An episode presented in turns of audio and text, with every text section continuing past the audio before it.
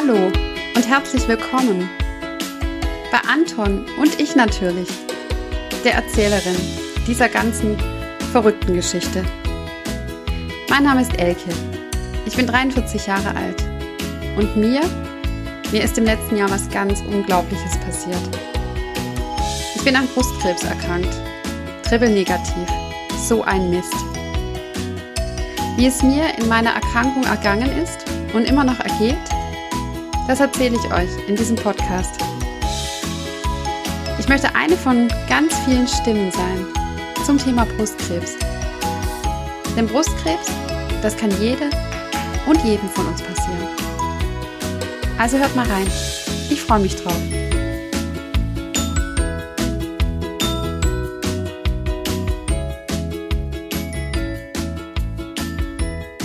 Hallo liebe Zuhörerinnen und Zuhörer von Anton und ich. Heute ist ähm, ein ganz besonderer Tag, heute ist Weihnachten und ich schicke euch nochmal eine Weihnachtspodcast-Folge. Die könnt ihr entweder unter Baum anhören oder auch die Tage drauf mit vollem Bauch und Plätzchen.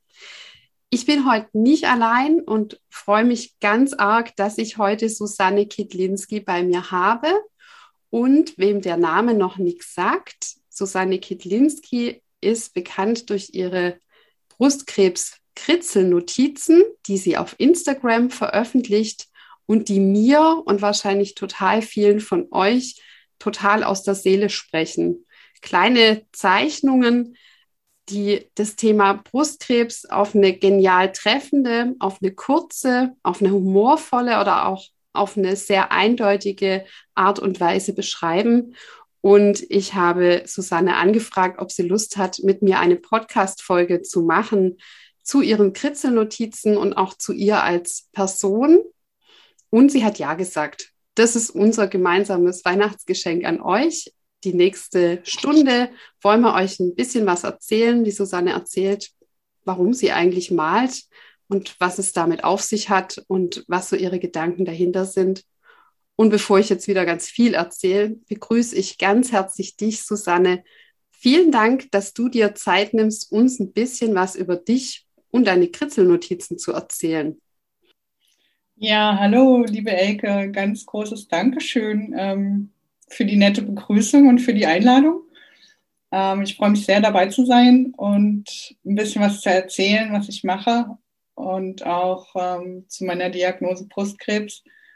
Ich habe, ähm, ja, ehrlich gesagt, schon vorher gezeichnet. es ist ein Teil von meinem Beruf, aber auch eine persönliche Leidenschaft. Ich lebe ähm, südlich von Nürnberg, also 40 Kilometer im Neumarkt in der Oberpfalz. Und ähm, ja, zeichne, zeichne sehr gerne und ähm, habe aber vorher auch unheimlich viele andere Sachen gemacht. Also ich bin irgendwie so ein bunter Hund, habe eine Ausbildung als Lehrerin und ähm, habe sehr lange aber auch im Bereich Projektmanagement im Kulturbereich gearbeitet, habe Entwicklungszusammenarbeit gemacht, habe in verschiedenen Ländern ähm, leben dürfen und lebe jetzt in dieser beschaulichen Oberpfalz und ja, genau. Lass uns doch einfach anfangen. Du hast erzählt, du hast auch die Diagnose Brustkrebs gehabt. Du hast davor schon gezeichnet. Wann auf deinem Weg hast du dir gedacht, ich glaube, ich muss mal was zum Thema Brustkrebs zeichnen? Wie bist du da drauf gekommen? Äh, das war eigentlich, das war eigentlich ehrlich gesagt an dem Tag der Diagnose. Da äh, also ich habe zwar vorher schon irgendwie gedacht, oh, ich werde jetzt wahrscheinlich rausgehen mit dem, also aus dem Gespräch mit dieser Diagnose. Ich, war mir vorher nicht so sicher. Also die Radiologin hat schon gesagt, da ist was, aber hat es nicht so richtig bezeichnet. Und es muss ja dann, irgendwie geht es nochmal in die Pathologie und wird bestimmt. Und an diesem Tag, ähm, ich, das war natürlich wie so eine Ohrfeige und ich war total betäubt und ich habe dann abends mit meiner Freundin ein, ein Video geguckt und da ging es um eine isländische Aktivistin und die hat gesagt, ähm, wir müssen nach Lösungen suchen. Und dazu ist mir dann so ein Bild eingefallen, so mit Hügeln. Und das, über den Hügel muss ich irgendwie drüber oder über diesen Berg und es gibt über diesen Berg wahrscheinlich viele verschiedene Wege. Und dieses Bild, da habe ich gedacht, so, boah, das ist so ein Bild, was ich wirklich festhalten möchte, was mir wahrscheinlich während der Therapie auch sehr, sehr viel hilft. Also immer wieder ja, diesen Ansatz zu fahren, okay, welche, also wenn der eine Weg nicht geht, welcher andere Weg geht dann? Also mir geht es zum Beispiel so, ich muss Sachen schreiben, ich, ich schreibe sehr viel und Dein Weg war dann wahrscheinlich, so stelle ich es mir jetzt vor, der, ich nehme mir ein Blatt Papier zur Hand und einen Stift und ich muss es mir aufmalen, damit ich es irgendwie memoriere und, und so einen Anker habe, schätze ich mal. Ja, ja, ja, genau. Das ist so, ich glaube, da hat ähm, jeder für sich einen bestimmten Weg. Also sich zu überlegen, was, was tut mir auf der einen Seite gut und was hilft mir. Und ich, ich weiß halt, ich bin so ein visueller Typ, ne? Also ich kann total gut mit Bildern einfach. Ne? Und da habe ich dann überlegt, okay, das zeichne ich mir jetzt auf und da habe ich dann auch angefangen, naja, zu überlegen, ähm, das hilft vielleicht auch anderen. Und ich zeichne sehr viel analog, also wirklich so wie du eben gesagt hast, so mit Papier und Stift, aber ich zeichne auch sehr viel digital. Und da ist natürlich dann so die Frage, okay, wenn, wenn, also ich habe mir dann überlegt, so, ja, also äh, vielleicht hilft es auch anderen, dieses Bild.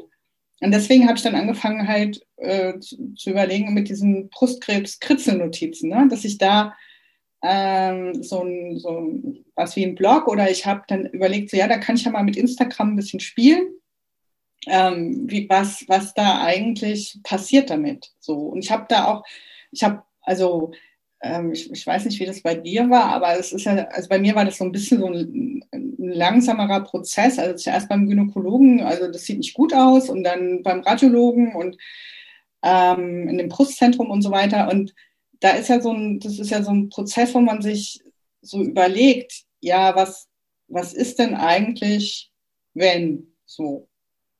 Ist es dann so, wenn du zeichnest, dass du eigentlich, so wie du ja beschrieben hast, ich kriege die Diagnose oder ich, ich, ich, sehe jetzt, da, da liegt ein Weg vor mir mit vielen Hügeln und ich weiß noch nicht, welches die richtige Richtung ist. Hast du denn dann, wenn du loslegst zu zeichnen, schon ein klares Bild im Kopf oder entwickelt sich das im Zeichnen? Ja, das ist eine total spannende Frage, weil ich glaube, ich, also, dass sich viel auch während dem Zeichnen entwickelt. Also ich habe ähm, angefangen mit völlig anderen Farben. Das sieht man auch auf dem Account. Ne? Also ich habe zuerst so eigentlich meine Farbe, also die Farben genommen von meinem Unternehmen, so grün. Und dann, ähm, naja, habe ich so gemerkt, so, naja, Brustkrebs ist ja viel pink und so. Und dann habe ich gewechselt und äh, es ist wirklich so ein, so ein Prozess oder ähm, mir fallen dann oft auch Ideen ein. Also, dass ich denke, ähm, also zum Beispiel bei der Chemotherapie, da habe ich äh, viele Infusionen gemalt und dann habe ich gedacht, so, naja, ich kann ja eigentlich auch die Infusionsflaschen mal sprechen lassen. Also habe Sprechblasen dazu gemacht. Und das ist vielleicht auch so der Sinn, dass ich, also es ist ja echt krass, was wir da so durchmachen. Aber auf der anderen Seite, also es ist immer so wieder mit den Zeichnungen zu suchen, es gibt noch andere Möglichkeiten. Oder ich, ich möchte eigentlich auch, ich, ich zeichne diese Brustkrebskritzelnotizen auch immer mit so einem lachenden Auge. Oder versuche da irgendwas zu, rauszubekommen, weil manchmal auch die, die Situationen so wirklich absurd sind.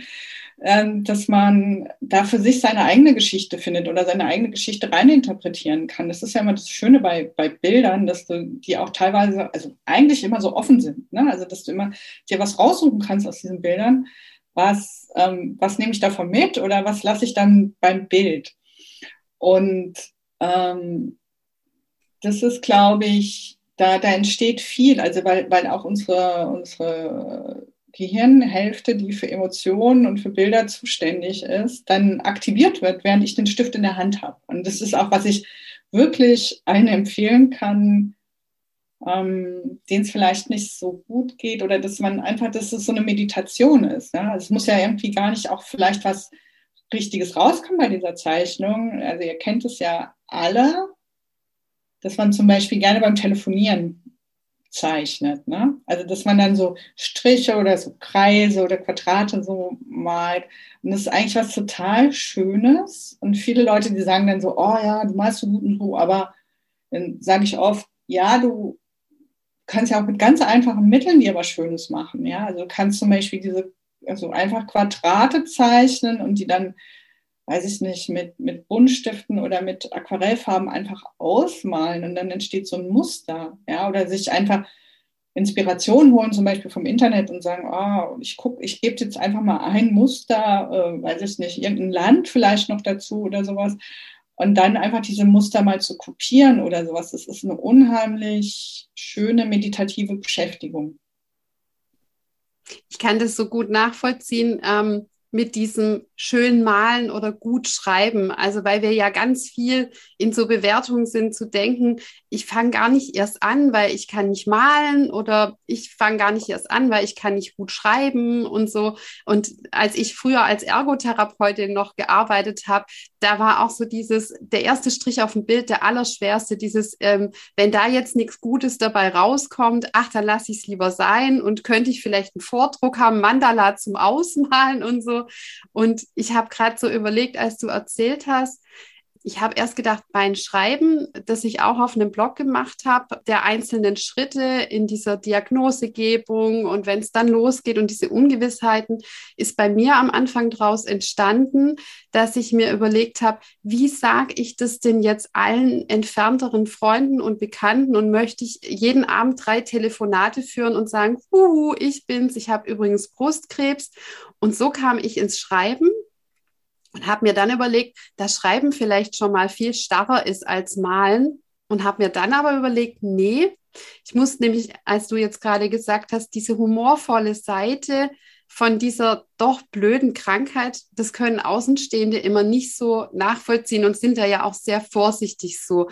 Darf man ähm, über manche Situationen mit einem Erkrankten auch lachen? Oder ist einfach alles tief traurig und äh, nur nicht lächeln? Und wie könnte das aufgefasst werden?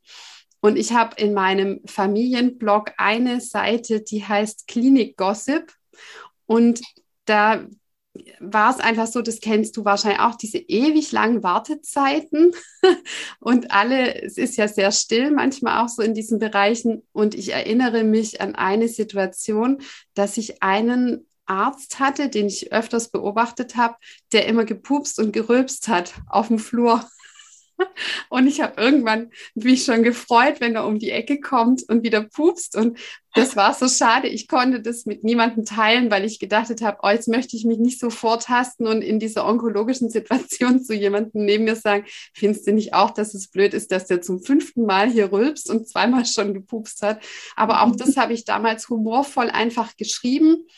Und da ist es ja im Schreiben auch so wie bei dir auch, dass jeder eben bei dir zu diesen Infusionsflaschen und Beuteln eine Assoziation hat, Außenstehende wie Insider und bei mir natürlich ähm, das beschriebene Bild des pupsenden Arztes, da eben auch jeder was anderes reininterpretieren kann.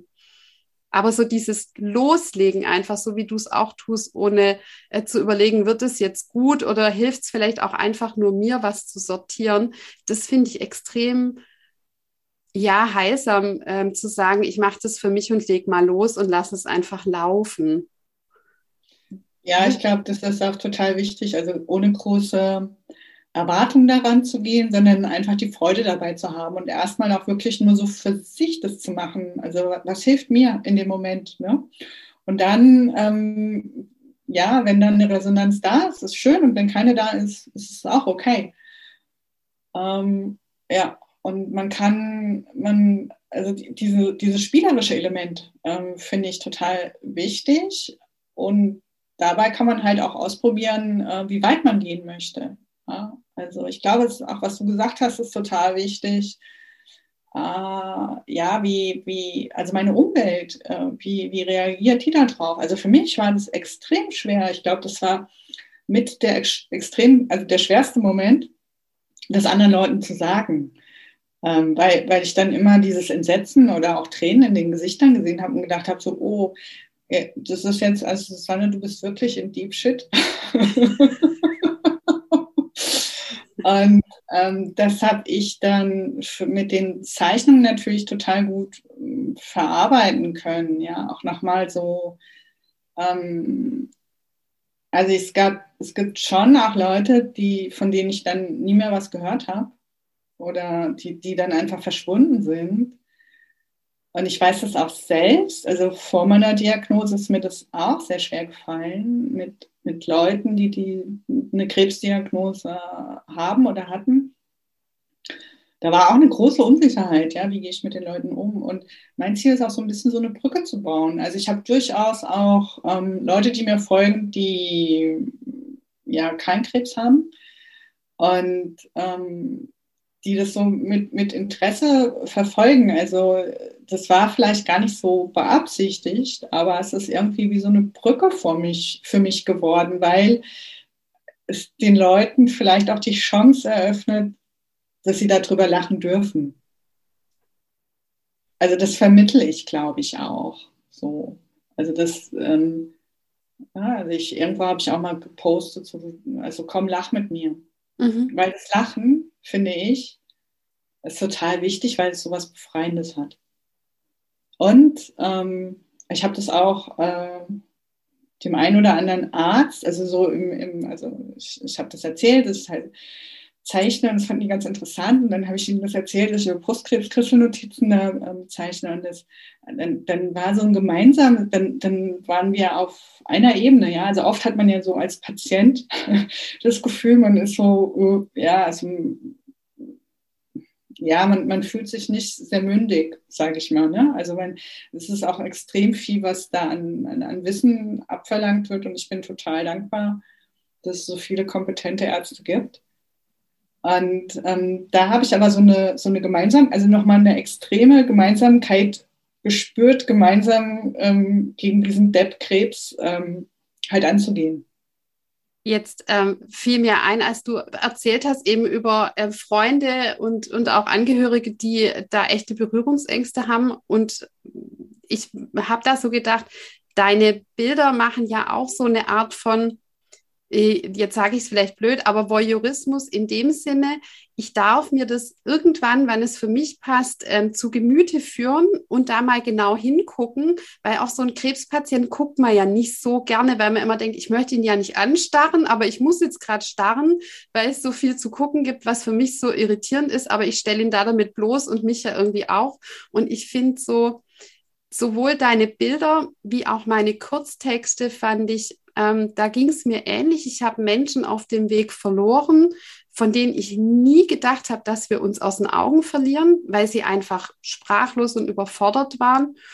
Und ich habe wiederum andere Menschen reingeholt, wo ich einfach so, wo wir uns lang aus den Augen verloren hatten oder so eine lose Verbindung hatten und die über dieses, ähm, ich darf was lesen ähm, und bin dabei und muss nicht immer fragen oder denken, ist es jetzt der richtige Moment, da anzurufen oder zu fragen oder stelle ich die richtige Frage? Und ich stelle mir vor, so wie deine Kritzelnotizen sind, schlägt es eine geniale Brücke, einfach auch zu sagen, ich gucke mir jetzt mal dieses Chemobild ganz in Ruhe an und darf da drauf starren. Ähm, und ähm, bin nicht in dieser Verlegenheit, ich muss jetzt die Susanne löchern und sagen, wie ist denn eigentlich Chemo oder darf man das überhaupt fragen? Ähm, das finde ich eine geniale Brücke, wie du es sagst, weil ich war vorher auch kein Experte von Krebserkrankung und Therapie, du ja wahrscheinlich auch nicht.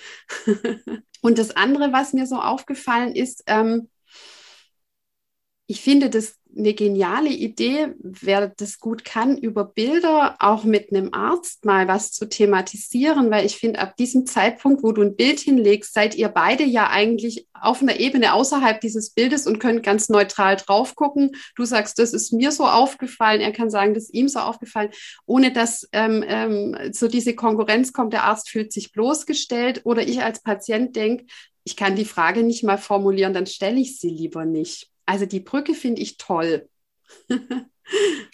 Mhm. ja, ich glaube, dass, also das, was, was du machst mit, mit deinen Geschichten oder, ne, also, oder diese Bilder, hm, das sind Medien, ähm, die es total leicht machen, weil genau was du sagst, man darf einen Schritt zurückgehen und darf es so von außen betrachten und darf das sich raussuchen, was man möchte aus dem Bild oder aus der Geschichte.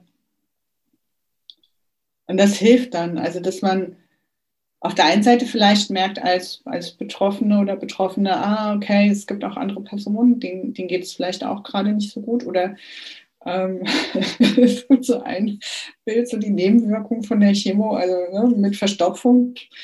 Und ähm, ja, mir geht es genauso, ja, oder bei mir war es so und ähm, das ist total, das ist total schön, weil das, was du sagst, das ist so ein anderer Effekt, also so diesen Dialog eröffnen. Ne? Also manchmal war ich auch total, war ich total überrascht von den Kommentaren unter den Bildern bei Instagram, weil die dann, da ich dachte so, ey, krass, ja, das ist nochmal eine ganz andere Dimension. Daran habe ich noch überhaupt nicht gedacht. Also zum Beispiel, ähm, man macht ja da bei der, bei der, bevor man dann die die, die, die volle Diagnose bekommen, gibt es ja so dieses Staging, wo man dann nochmal so ein Knochenzintigramm macht. Also mir wurde danach gesagt, so ja, der Arzt möchte das mit ihm noch besprechen, wo gleich so mein Herz in die Hose gerutscht ist, wo ich dachte, ey, Mist, wahrscheinlich Metastasen. Und dann hat er aber sehr lässig da vor dem Bildschirm gesessen und hat gemeint, so ja, also Frau Katinski, also Sie haben jetzt, Sie haben keine Metastasen, aber Sie haben viel zu enge Schuhe. Also irgendwas ist da an den Zähnen.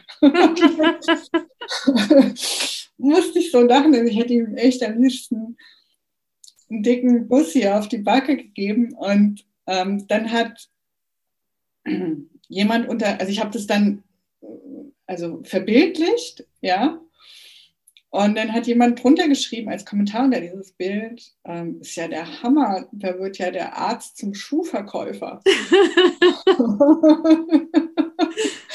das fand ich total nett. Also es sind immer sehr, sehr nette und wertschätzende Kommentare, also wo, wo sich jemand wiederfindet oder auch nicht und sagt, ach, bei mir war das ganz anders. So. Äh, und ich glaube, mh, mm, ja, vielleicht, also so Bilder, die, die sind natürlich sehr schnell ne, verständlich. Also, oder die, die, die sind sehr, sehr, sehr, sehr, sehr präsent, sehr, sehr, meiner Meinung nach auch sehr mächtig, hat manchmal Vor- und Nachteile. Aber da sieht man dann halt gleich sofort, ne? Und, ähm, ja, es ist halt auch nicht, ich glaube, Bilder sind nicht so, wahrscheinlich nicht so anstrengend. Kann man schnell auch wieder weglegen. ja. ja, und trotzdem bringen sie es auf den Punkt. Also du warst die Erste, die mir im Netz begegnet ist, vielleicht aber auch, weil deine Bilder einfach so schnell Sachen auf den Punkt bringen, die das Thema Verstopfung offen angesprochen hat. Das ist ja so ein Thema wie Scheidentrockenheit. Ne? Das ist so, äh, nein, nein, nein, nein, Hilfe, Hilfe. Ne? Und dabei betrifft es ja total viele. Und mich hat es damals so entlastet, dass mal jemand die Sache mit der Verstopfung auf den Punkt bringt. Und es haben ja dann auch viele kommentiert, ja, habe ich auch. Und hat jemand einen guten Tipp? Weil das einfach so untenrum Themen sind. Ähm, da wird man sich manchmal gern unter die dunkle Wolldecke setzen und sagen, ich will nicht, ich möchte nicht mit Verstopfung zu tun haben oder mit Durchfall oder was es eben alles auch im Zuge dieser Chemotherapie und Antihormontherapien und allem möglichen an Krust gibt, den man auch oft nicht mit Freunden besprechen kann. Also ich weiß nicht, ob es dir im, im Zuge deiner Erkrankung auch so ging, dass du mit manchen ähm, körperlichen Komplikationen auch äh, ziemlich alleine warst, wo du gedacht hast, ähm, mit wem soll ich denn das jetzt eigentlich besprechen? Wer möchte mit mir über Verstopfung sprechen? Ja, das ist, glaube ich, ähm, da geht, geht auch jeder wahrscheinlich anders mit um. Ne? Also mir fällt gerade ein so, also ich sehe, also ich habe sehr viele Accounts, schaue ich mir an. Es gibt ganz viele tolle Accounts. Und ähm, ja, es, ist, es sind halt oft immer wieder dieselben Bilder, beziehungsweise von den Fotos her. Ne? Dann sieht man irgendwie so ein Wartezimmer, Wartezimmerromantik oder sowas. Und ähm, Fotos sind halt super realistisch. Und was gezeichnetes ist dann vielleicht, glaube ich, noch mal ein Stück weiter weg. Also das, gibt dann vielleicht die Möglichkeit, noch mehr zu interpretieren. Und ähm, ich glaube, es ist auch immer eine Sache, wie man was macht. Also ich glaube, beim, also bei den Bildern ist es wichtig, immer noch so eine Lücke zu lassen. Also ähm, jetzt irgendwie vielleicht keine Toilette zu zeichnen oder also eine Toilette, also irgendwie sowas echt krasses, drastisches, sondern mh, hm, ja, ein bisschen was Liebenswertes auch. Oder wo, wo man dann halt echt lachen muss einfach, ja. Also, wo, wo, wo, also ich, ich, ich, ich check immer mit mir selbst so, mh, hm, ja, ist das was, was, ähm, was zu mir passt? Das mhm. finde ich immer wichtig. Also, mhm. weil, also ich, ich, ich könnte mir vorstellen, es geht ja mit den Geschichten ähnlich. Also, dass das authentisch sein muss. Vielleicht auch schon so ein bisschen verführerisch. ich, ich tue mir total schwer mit so extrem krassen Bildern oder extrem krassen Fotos, weil ich weiß, es ist, also eine Krebserkrankung ist extrem bescheuert und, und, und sehr schmerzhaft und sehr emotional.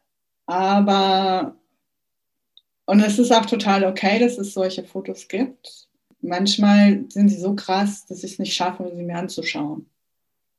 Ja, und wenn du das so beschreibst, finde ich, also für all jene, die deine Bilder auch schon gesehen haben und für mich jetzt auch, ich, ich merke jetzt auch im Draufgucken, wie viel du dir dabei denkst, weil ich finde, es ist eine Mischung aus ähm, schonungslos offen, aber es ist eher so ein Inside-Out. Also wie gesagt, du fotografierst ja kein Wartezimmer, sondern du zeigst einfach, mir fällt gerade im wahrsten Sinne das Herz in die Hose, wenn ich hier sitze ähm, es lässt viel Raum, also für mich zumindest, für meine Geschichte auch dazu. Und deine Prise Humor, die ich in den Bildern sehe, die finde ich sehr, sehr wertschätzend. Also nicht der Humor über andere oder einfach auch der Humor, der nicht passt. Ich finde den sehr fein von den Tönen her. So, so geht es mir. Daher gucke ich deine Bilder extrem gerne an, weil ich finde, da finde ich meine Geschichten wieder, ohne dass ich deine so dominant erlebe, dass ich denke, da hat es jetzt für meine keinen Platz. Und der Humor ist genial fein. Gefällt mir sehr gut. Also bin ich ganz andächtig vor dir und denke, wow. Ja, danke. Jetzt werde ich tot. äh, ja, ich glaube, ich glaube, diese Wertschätzung ist mir auch wichtig. Also das ist dieses authentisch sein. Ne? Also Wertschätzung finde ich wichtig im Umgang miteinander. Äh, ja, also gerade wenn man so krank ist, dann ist das, ähm, ist das total wichtig. Ohne, und genau, was mir auch wichtig ist, ist halt, ja, ich möchte kein Mitleid.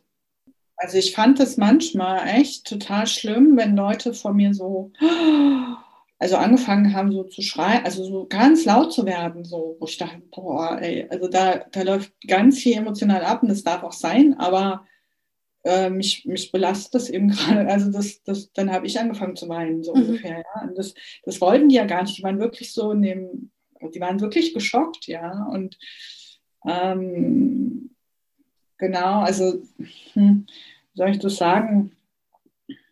Also ja, es geht wirklich darum, solche Wege oder, oder Brücken zu bauen mit den Bildern. Und auch so ein Stück weit, ja, vielleicht die Angst zu nehmen. Ja, also ich weiß nicht, wie es dir geht. Also ist das nicht so, also am Anfang, also davor hat man gedacht so, oh, scheiße, scheiße, scheiße, das will ich auf keinen Fall bekommen. und dann hat man es, ah ja, okay, dann, damit kann man dann halt auch leben, oder? Also ich glaube, jetzt rückblickend, durch das, dass es bei mir eben jetzt auch nicht in einen ähm, chronischen Zustand übergegangen ist, ähm, das ist natürlich schon mal die halbe Miete. Also ich, ich weiß nicht, wie es Menschen geht, die in so einem chronifizierten palliativen äh, Bereich auch sind. Aber ich muss schon auch sagen, als ich so den ersten Schock überwunden habe und es dann auch losging, ich habe der Chemo so ein bisschen entgegengefiebert, weil ich so gedacht habe, jetzt müssen wir auch was machen. jetzt, jetzt will ich auch aktiv was tun. Und ähm, also ich erinnere mich an Zeiten, wo ich so ziemlich erschlagen auf dem Bett lag und so ein bisschen vor mich hingeröchelt habe.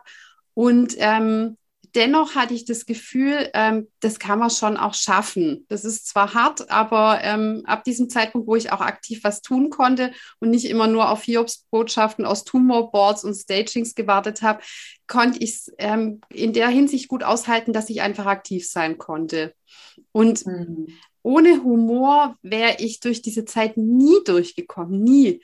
Also stundenlange Toilettensitzungen, ähm, pupsende Ärzte, Untersuchungen, wo du nackt auf der Liege liegst und ständig kommt ein neuer Arzt rein, wo ich dann irgendwann auch sagen musste, jetzt wo wir hier gerade so intim zusammen sind, ich bin übrigens die Elke, das, das brauchte ich oh, auch, super. weißt du, für meinen Stolz, dass ich dann auch irgendwie eben ähm, nicht nur Patient bin, sondern auch mündiger Mensch. Ich, ähm, und das ging mir oft in meiner Umgebung so, die auch sehr betroffen waren, dass ich manchmal diese Betroffenheit nicht ausgehalten habe und gesagt habe, hallo Leute, ich bin krank, nicht ihr, jetzt kriegt euch mal alle ein und drunter bin es immer noch ich.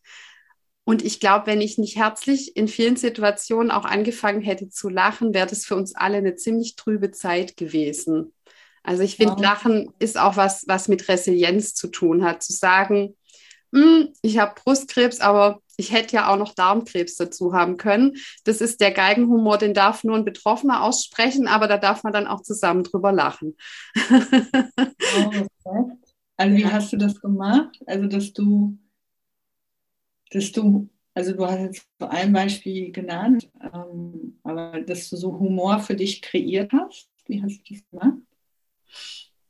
Also Humor hat für mich ganz viel mit Kontrolle wiedergewinnen zu tun. Und ich weiß noch, also die Zeit der Diagnose und des Wartens und ähm, dieser Voruntersuchung, bis es losging, da hatte ich ganz, da hatte ich, glaube gar keinen Humor. Da hatte ich einfach nur Todesangst. Und ähm, bei mir ist es so, ich habe lange Jahre im Gesundheitsbereich gearbeitet und der erste, also ich musste über so viele Stolpersteine lachen, weil ich im Nachhinein gedacht habe, oh Mann, Elke, du Pflaume. Also der erste Stolperstein war bei mir, dass ich in die Chemotherapie 1 gegangen bin und gedacht habe, in mir drin, ach, wir sind hier ja alle Kollegen. Und die waren aber keine Kollegen, die wollten auch keine Kollegen zu mir sein. Die wollten einfach auch sagen, Frau Kückmann, Sie sind der Patient und wir sind an der anderen Seite der Medikamentenausgabe. Und da konnte ich im Nachhinein über mich so herzlich lachen, wo ich gedacht habe, ja, was hast du denn wieder gedacht, was du da bist, ne? Guten Morgen, kann ich mal meine Akte durchblättern, auch noch ein Stück Kuchen und einen Kaffee? Nee, natürlich nicht. Oder ich hatte einen ziemlich speziellen Onkologen, der mich wirklich in den Wahnsinn getrieben hat. Und ich glaube, wenn ich dem nicht mit einer guten Portion Humor begegnet wäre, dann hätte der mich zu Fall gebracht. Und meine, mein Credo war einfach, ich falle nicht. nicht, mhm. also ich falle nur in Würde und mit Humor, aber ich falle hier nicht, ohne dass ich irgendwie es mindestens probiert habe, einfach so um. Und ähm, ich war zuvor schon sehr humorvoller Mensch. Und ich wollte auch für meine Freunde und meine Familie gern noch ein Stück Elke bleiben. Ich wollte nicht die Patientin sein, sondern ich wollte gern auch noch ein bisschen alte Identität haben. Und zu der gehört für mich einfach viel Humor. Und das hat mich gerettet in vielen Therapietagen. Oh, voll schön. Also super Haltung, ja. Also man muss mich auch so aushalten. Ich habe auch Humor, ähm, wenn manche nicht lachen wollen. Das gehört dazu. Das ist das Maß aller Dinge eben. sag mal, wenn man, wenn man sich jetzt so vorstellt, ähm, wie ist, wo malst du denn, Susanne? Also malst du dann abends zu Hause im Kämmerchen deine Sachen oder wo trifft man dich denn malend an? Ja, eigentlich, also jetzt so um diese Jahreszeit wahrscheinlich eher zu Hause. Aber ich bin auch jemand, ähm, die total gerne rausgeht zum Zeichnen. Und ähm, also gerade so, also das kann ich auch empfehlen, ne? Also wenn, wenn sich jetzt hier jemand überlegt, so, oh, vielleicht ist das doch was, einfach mit einem Bleistift und mit einem Papier rauszugehen oder in den Wald zu gehen und, und, und, und Blätter abzuzeichnen oder sowas. Also was wirklich was Einfaches, so, das ist halt auch was total Schönes, Meditatives. Äh, ja, ich habe hab dann auch äh, während der Chemo habe ich mein Tablett auch mitgenommen. Äh, da ist aber, das ist mir schwer gefallen. Also da äh, da, da war ich dann meistens irgendwann echt durch dieses Phenestil oder was da einem gegeben wird, dass man dann so halb schlafend da hängt. Ähm, das, das hat nicht so gut funktioniert. Also ich habe dann jetzt so am Schluss, als ich dann nochmal dieses Katzeiler hatte, also diese, diese zweite Mini-Chemo, da habe ich dann so Tagebuch auf, also ich zeichne auch mein Tagebuch, also was, was zum Beispiel ähm, ja, ich versuche immer täglich so einen Moment oder was mir hat, hat mir eigentlich heute gut getan, ja, und sei es eine Tasse Tee oder dass ich schwimmen war oder dass ich spazieren war, dann mache ich einen Fuß, der spazieren geht. Ne? Also so war es einfach, weil ich weiß, wenn ich das zeichne, dann gucke ich mir das auch wieder an. Und dann habe ich auch gleich je nachdem, was für einen Stift ich verwende oder welche Farbe ich verwende dazu, dann habe ich gleich so, weiß ich, habe ich gleich einen Bezug dazu, zu der Situation. Das ist so, ähm, also jetzt zum Beispiel im November mache ich sehr viel mit Gelb und Orange, um ein bisschen die Stimmung aufzubessern gegen dieses Grau-Grau. Das ist auch so was, das ist auch so eine Empfehlung so. Also äh, ja, sich, oder sucht euch Farben aus, die, die euch einfach gut tun. Ja.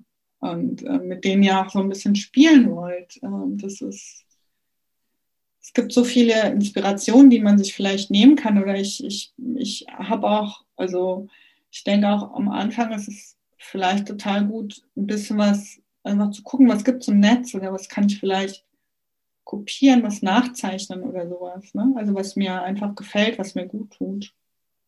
Weil ich glaube schon, also da wird irgendwas in unserem Gehirn wird da freigesetzt, wo dann, ähm, ohne das jetzt benennen zu können, aber was, was uns, glaube ich, gut tut. Also das, was bei dir beim Schreiben ist, ne, ist bei mir beim Zeichnen.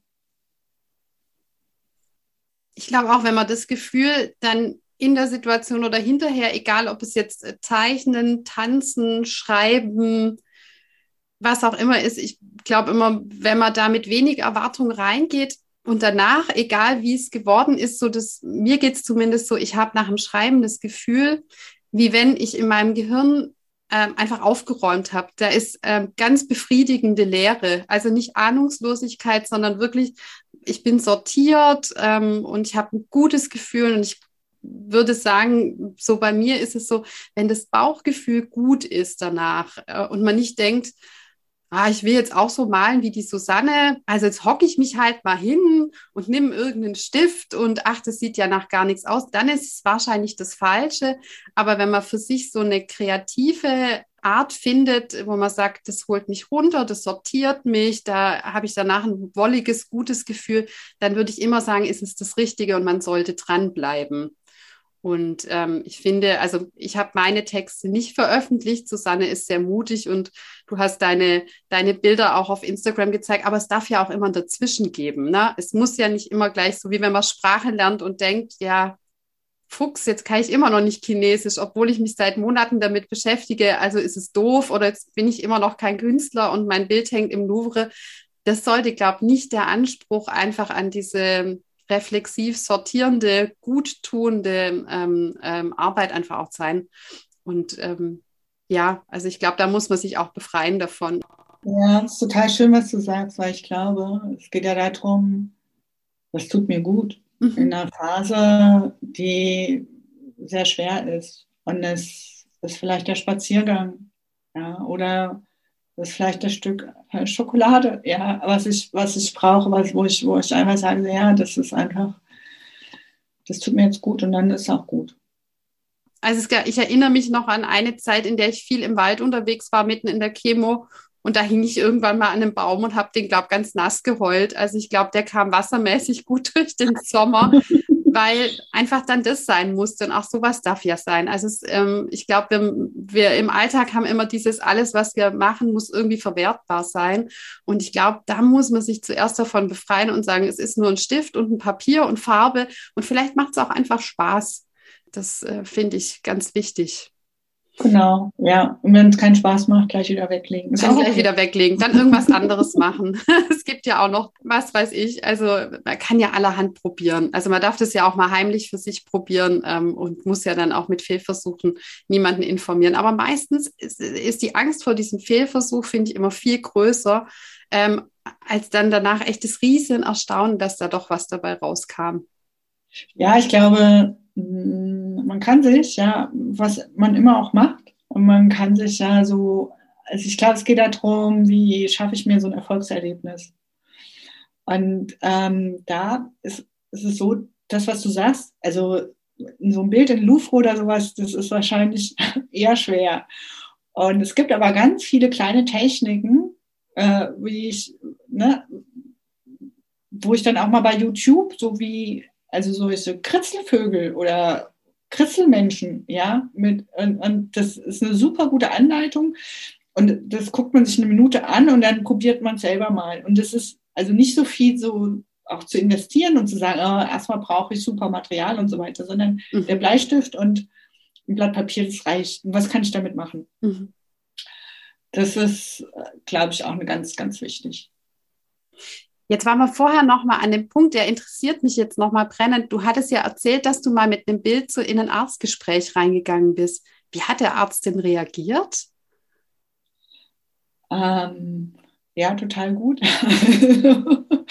ich habe, ähm, ich glaube, das ist auch so ein bisschen so ein Spiegel ähm. Ne? Also ich habe auf der einen Seite habe ich, ähm, also ich habe diese vor der Chemotherapie, da macht man ja so ein, so ein, so ein Vorbereitungsgespräch. Ne? Also ich bin da sehr unbedarft reingegangen, aber mit ganz, ganz vielen Fragen. Also wirklich, weil ich wirklich das wissen wollte, was zum Beispiel ich noch tun kann nebenbei. Ne? Also kann ich da Duftöl oder kann ich, also ich auch durch Glück mehr oder weniger, habe ich von einer, von einer anderen Ärztin erfahren im Nebensatz so, er hat bloß kein, ähm, alles kein Grapefruit essen mhm. und kein ähm, noch irgendwas anderes, ähm, Johanniskraut oder sowas. und, und da habe ich gedacht, boah, das ist ja vielleicht noch viel, viel mehr, ja. Und, und wie ist denn das mit den ganzen Taxifahrten und was weiß ich alles? Ähm, was kann man noch in Anspruch nehmen, beziehungsweise, ja, und ich habe das alles aufgezeichnet, das ist, glaube ich, auch auf Instagram. Und ähm, die Ärztin, die, war, die hat gemeint, so, ach, ist ja spannend, und war ziemlich erschlagen und hat gesagt so, naja, also wenn Sie sich da auf Ihrer Zeichnung zurechtfinden, und es war dann aber super gut, also weil sie dann auch die Zeichnung mit, also ich hatte den Eindruck, sie nimmt die Zeichnung mit, ähm, um zu kontrollieren, ob sie mir alles gesagt hat. Also es war wie so eine Checkliste dann von uns beide. Ja. Und äh, die Kollegin hat dann gesagt, es ist ja spannend, wie sie, wie sie, was war das, so ein CT sehen. Da hatte ich irgendwie mit, da habe ich irgendwie mit Pflaster irgendwie was an dieses CD, ähm, irgendwie ein Poster geklebt, irgendwie Do Not Panic oder sowas. Und ähm, die Rückmeldung war dann, das ist total schön, weil es gibt uns eine Rückmeldung, wie sie uns sehen.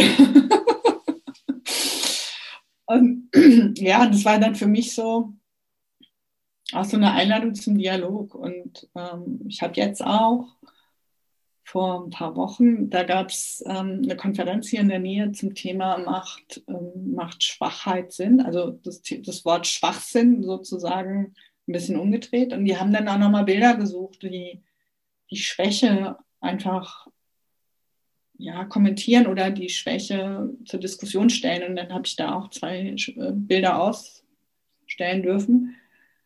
Und das war auch ein, ein Anlass, um einfach in, in, in, Kommunikation zu kommen. Ja. Also das ist auch vielleicht echt, weil du das ganz am Anfang gefragt hast, wie ich überhaupt so, zum, glaube ich, zum Zeichnen gekommen bin. Ähm, ich habe ich hab Entwicklungszusammenarbeit gemacht. Das heißt, ich habe verschiedene, ich habe mit verschiedenen Ministerien zusammenarbeiten müssen, die nicht unbedingt miteinander haben sprechen wollen. Und dann habe ich ich habe immer ganz viele Papiere gehabt, so, wo so Projektbeschreibungen drin waren und so. Und ich dachte, boah, das, die Leute haben eh keine Lust, das zu lesen. Ich male das jetzt einfach, das Plakat. Und das habe ich gemacht und das sah nicht unbedingt hübsch aus, aber da drauf war eine Schule, da war da drauf war irgendwie auch so eine Projektbeschreibung, die ich gemalt habe, da waren Menschen drauf und da, da habe ich mir auch ganz viel aus dem Netz geholt, irgendwie malt man einfach einen einfachen Mensch und sowas. Ne? Und das Ergebnis war, dass die Leute, ich habe dann das Plakat mitgebracht zu der nächsten Besprechung und auch Stifte mitgebracht, solche Marker. Und dass die Leute dann selber zu den Markern gegriffen haben und auf dem Papier rumgekritzelt haben. So, sie sehen das anders und so, wo ich dachte, boah, was ein tolles Medium, um miteinander ins Gespräch zu kommen. Das glaube ich tatsächlich. Also das kann ich mir aus meiner Arbeit auch gut vorstellen, wo ja jeder denkt, wenn er es ausspricht, jetzt verstehen ja die anderen, ich habe es ja gesagt, ne, dann muss es ja irgendwie klar sein. Ne? Papier liest sowieso keiner gerne.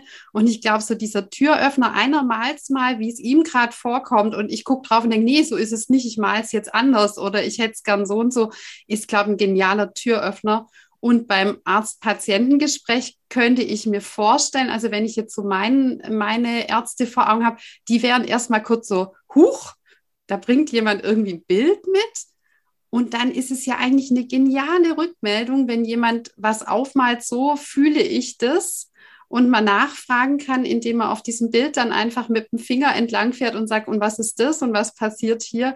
Es ist ja wirklich eine, eine geniale Rückmeldung und also ich möchte an der Stelle auch wirklich allen Mut machen, die immer in diesen Arztgesprächen sitzen und ähm, da schon wie so ein paralysiertes Reh reingehen und denken, der weiß alles und spricht ganz kryptisch und ich stelle dann keine Fragen, weil der hat keine Zeit und ich bin da vielleicht auch zu doof. Also habe ich zwar unglaublich viele Fragen, aber ich werde sie da irgendwie nicht los das in irgendeiner Art und Weise vielleicht auch mal auf Papier zu malen ähm, oder auch seine Fragen mal groß draufzuschreiben, nicht nur klein als Notizzettel. Ich habe immer so das Gefühl, je mächtiger der Titel des Arztes ist, Professor, Doktor, Doktor, desto kleiner wird dieser Notizzettel und desto weniger traut man sich, den aus der Tasche zu holen, weil der schon mit wehendem Kittel in den Raum kommt und man denkt, ich frage lieber nichts.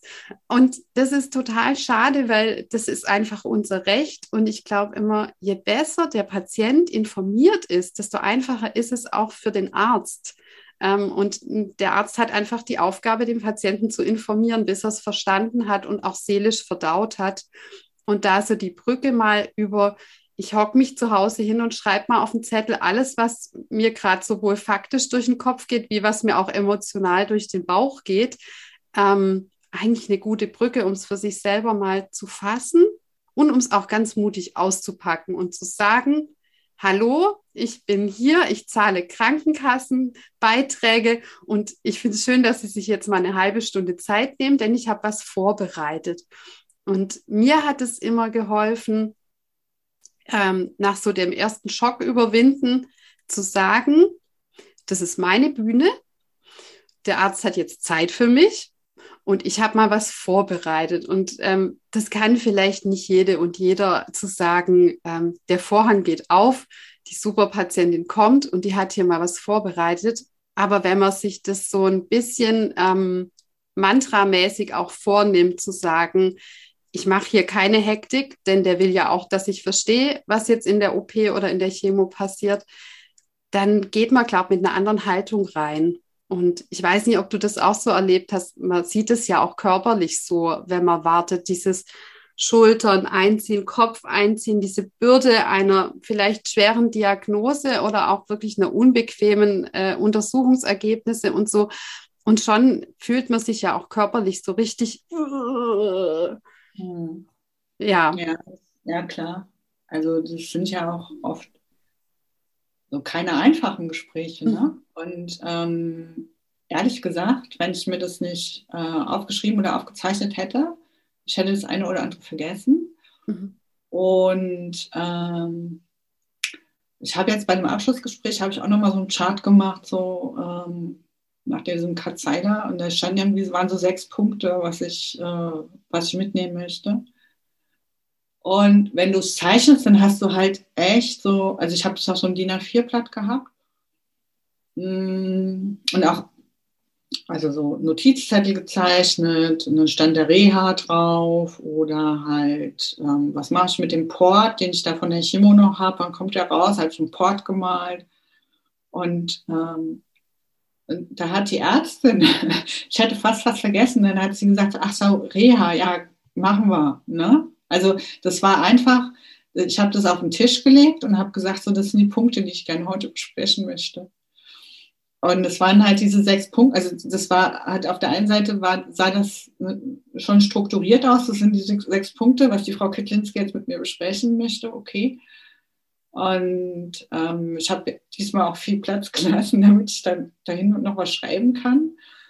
Und äh, alleine dieser Hingucker, ne, ähm, das ist jetzt nicht äh, was Geschriebenes, sondern das ist was, was mich neugierig macht. Also da, da ist irgendwas, da ist ein Bild, so, äh, ist was anderes. Ich glaube, das hat total geholfen. Und das hat mir auch geholfen, also weil sie gesehen hat, also sie hat mich sozusagen erinnert, so, ich habe da noch was vergessen zu fragen. Ja, klasse, ne? Für dich ein Merker, also eine gute Vorbereitung einfach dann auch für dieses Gespräch. Und ich könnte mir jetzt auch vorstellen, auch auf der Seite des, des Arztes oder der Ärztin natürlich eine mega Entlastung. Da kommt echt ein, ähm, ein gut vorbereiteter Patient und ich muss dann nicht auch noch für den noch alles mitmerken, sondern wir gucken drauf und mir fällt auf, ah, guck mal, das hätten wir jetzt beinahe vergessen, wenn es nicht drauf ist. Also echt genial.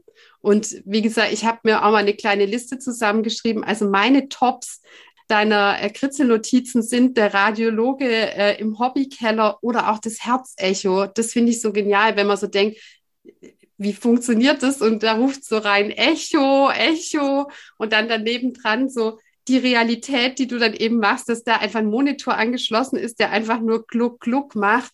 Ich glaube, das spricht echt einfach auch total viele an zu sagen, ah ja, guck mal, ich wusste auch wie so ein Herzecho funktioniert. Also ich fand es wirklich herrlich. Und wie gesagt, diese Chemo-Checkliste, die kann ich echt allen von euch, die zuhören, heute nur empfehlen. Das ist ein riesen Ding.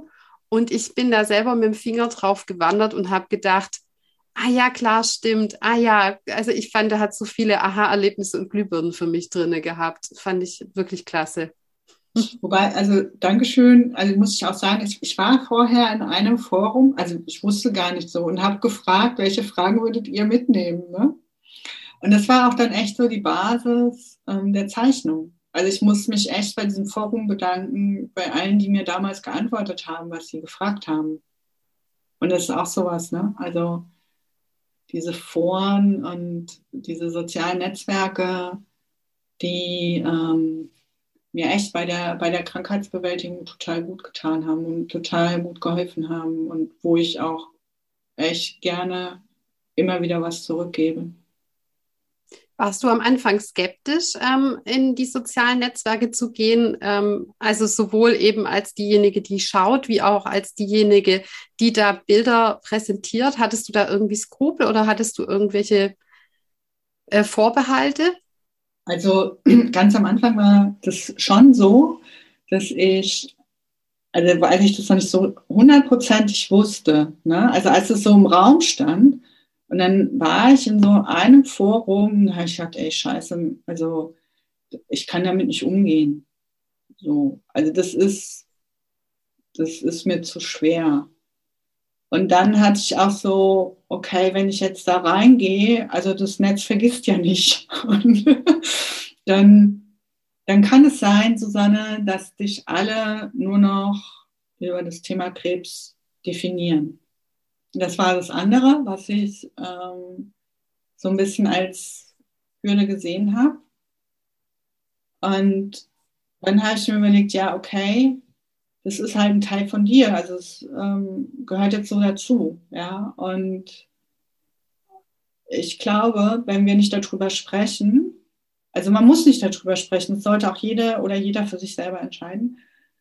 Aber für mich war das so ein Stück auch so eine Befreiung. Also wenn wir darüber nicht reden, dann ja, dann, dann bleibt diese Angst einfach da. Ich habe mich, mich macht dieser, mich regt dieser Krebs total auf. Ich bin total wütend, ja, und ähm, das nimmt ein Stück, also weil die Angst einfach darüber zu reden oder darüber zu zeichnen oder wie auch immer, also zu schreiben wie du, ne? Also und das auch mitzuteilen. Und dann kann sich, dann kann sich jeder das nehmen, was er möchte. Also dadurch haben sich total, also schöne Kontakte ergeben, so wie mit dir zum Beispiel, ja, also dass wir zueinander gefunden haben. Und ähm, das ist super wertvoll, finde ich. Also ich habe, äh, ich, ich nehme von den sozialen Medien auch, also ich suche mir das sehr genau aus. Also ich gucke mir diese, also ich, wenn ich eine Frage habe, dann gucke ich da rein oder stelle die Frage. Aber ich halte mich jetzt auch nicht mehr so lange da drin auf. Ich weiß nicht, wie es dir damit geht. Also ich habe ganz ähnliche Vorbehalte am Anfang gehabt, ähm, da auch die richtige Gruppe zu finden, wo auch das Maß an Information ähm, für mich so passt. Ich finde, da muss auch immer jeder selber gucken. Irgendwie der eine ähm, braucht die, ähm, also hält es aus, die Geschichten und Bilder etwas ähm, ähm, plakativer zu sehen. Der andere braucht es nicht so. Mir war es in manchen Gruppen auch zu eng ich habe durchweg positive Erfahrungen gemacht in den Gruppen, in denen ich jetzt bin. Auch, ähm, wie du sagst, Fragen reinzuwerfen ähm, und sich zu offenbaren, ohne dass man das Gefühl hat, das passt jetzt irgendwie nicht. Und ähm, ich merke auch, dass ich mich ähm, ein bisschen mehr rausziehe weil ich eben auch nicht mehr in der Akutbehandlung bin. Und ich glaube, das ist ein ganz gesunder Prozess. Über den Podcast bin ich natürlich weiterhin drinne und ähm, sehe das auch so als meine Aufgabe. Das habe ich damals als Betroffene einfach auch geschätzt, dass so ein paar erfahrenere, die schon einen Schritt weiter sind, dann eben auch denen, die neu mit der Diagnose konfrontiert sind, zur Seite stehen weil ich finde, das Missverhältnis muss sich da auch einfach gut einpendeln, dass nicht alle ähm, im großen ähm, äh, im Notstand sind, neu erkrankt zu sein und einfach so viele Fragen und Unsicherheiten zu haben. Aber ich habe mir schon dann an dem Punkt, als ich mit dem Podcast begonnen habe, ähm, sehr bewusst gemacht, dass es jetzt, äh, dass meine Person und mein Name jetzt sehr öffentlich werden und habe dann auch überlegt, möchte ich als bisher Elke Kückmann Personalentwicklerin, denn jetzt auch als Elke Kückmann an Krebs erkrankt und Podcast führend äh, gesehen werden und war total erleichtert, dass viele aus meinem Umfeld mich da sehr bestärkt haben zu sagen, das ist ein Teil von dir und es ist kein Makel, sondern ähm, einfach noch mal eine Facette mehr.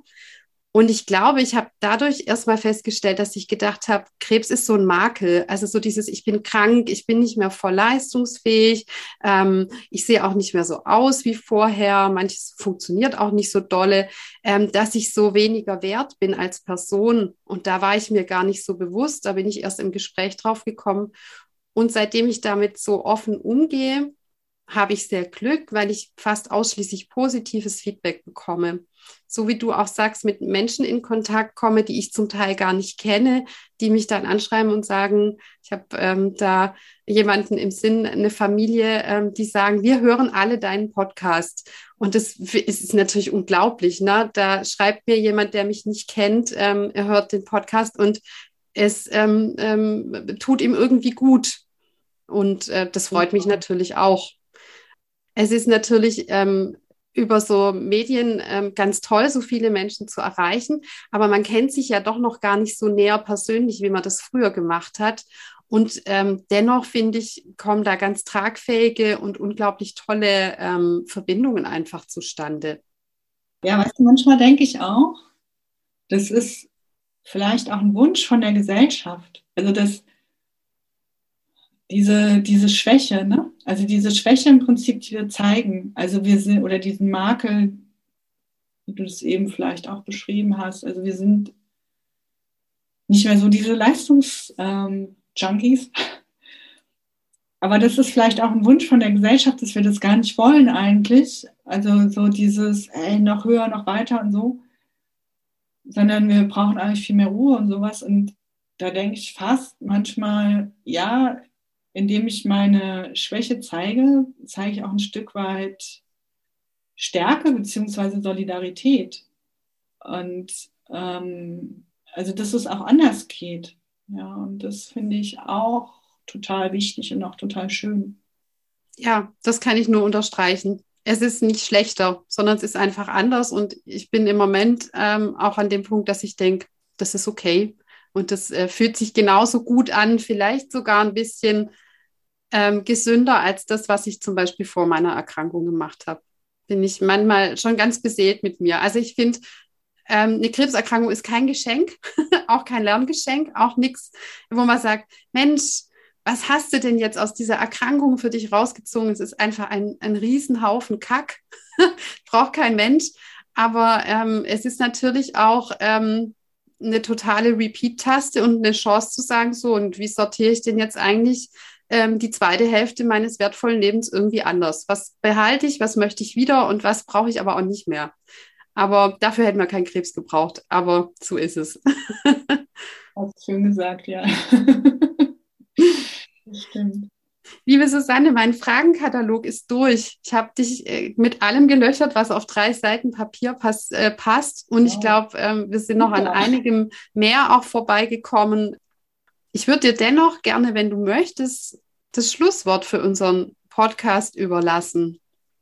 Ja, ich sage erstmal ganz, ganz großes Dankeschön, liebe Elke, äh, dass du mich eingeladen hast und äh, dass wir uns so gut unterhalten haben. Das hat mir total viel Freude gemacht. Ähm, ja, und ich überlege gerade, was ich, was ich so mitgeben möchte. Ist, glaube ich, wirklich, ja, überlegt euch, was euch, was euch gut tut. Bei mir war, oder bei mir ist es immer das Zeichnen noch. und ähm, ja, vergesst das Lachen nicht dabei und ähm, ja, alles, alles Gute auf der Reise, wo immer sie hingeht. Liebe Susanne, vielen, vielen herzlichen Dank für dieses wunderbare Gespräch. Es hat mir, war mir eine große Freude. Und ich packe in die Show Notes auch den Link zu Susannes Kritzelnotizen auf Instagram. Wir wünschen euch schöne Weihnachten und kommt einfach gesund und äh, gut ins neue Jahr und passt auf euch auf. Und äh, wenn ihr ein Papier und einen Stift findet, dann legt doch einfach mal los. In diesem Sinne alles Liebe von Elke und Susanne. Tschüss.